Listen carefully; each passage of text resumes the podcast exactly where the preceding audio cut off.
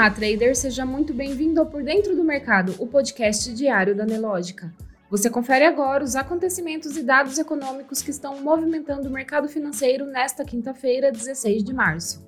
Após fechar em queda de 0,25% na sessão anterior, marcada por grande volatilidade, hoje o Ibovespa, principal índice da Bolsa Brasileira, opera em alta de 1,10%. Às 15 horas e 25 minutos, o índice atuava no patamar dos 103.800 pontos. No mercado americano, as bolsas também operam positivo na sessão de hoje. O índice Dow Jones está em alta de 1,07%. O S&P 500 sobe 1,52% e Nasdaq registra alta de 2,10%. Enquanto isso, o dólar comercial no mesmo horário operava em queda de 0,51% aos R$ 5,26 o Bitcoin registra alta de 1,80% aos 24.730 dólares. O destaque de hoje veio mais cedo com decisão de taxas de juros na Europa. O Banco Central Europeu, a fim de conter a inflação, elevou suas taxas de juros em meio ponto percentual na manhã de hoje, em linha com a previsão.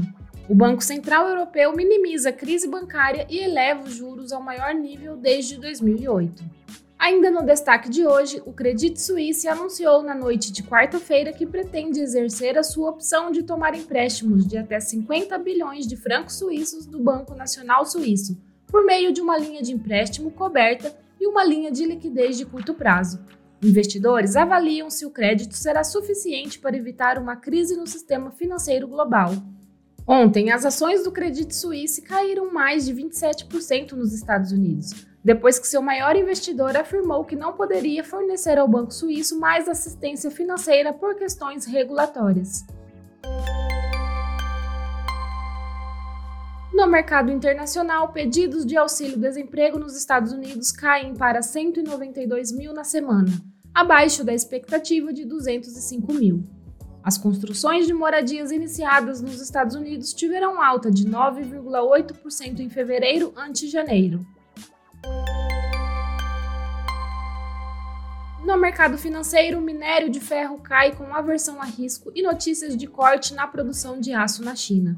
Os contratos futuros de minério de ferro na bolsas de Dalian e Singapura caíram nesta quinta-feira, assim como os benchmarks de aço na China, uma vez que o sentimento piorou devido a uma maior aversão a risco desencadeada por temores de crise bancária.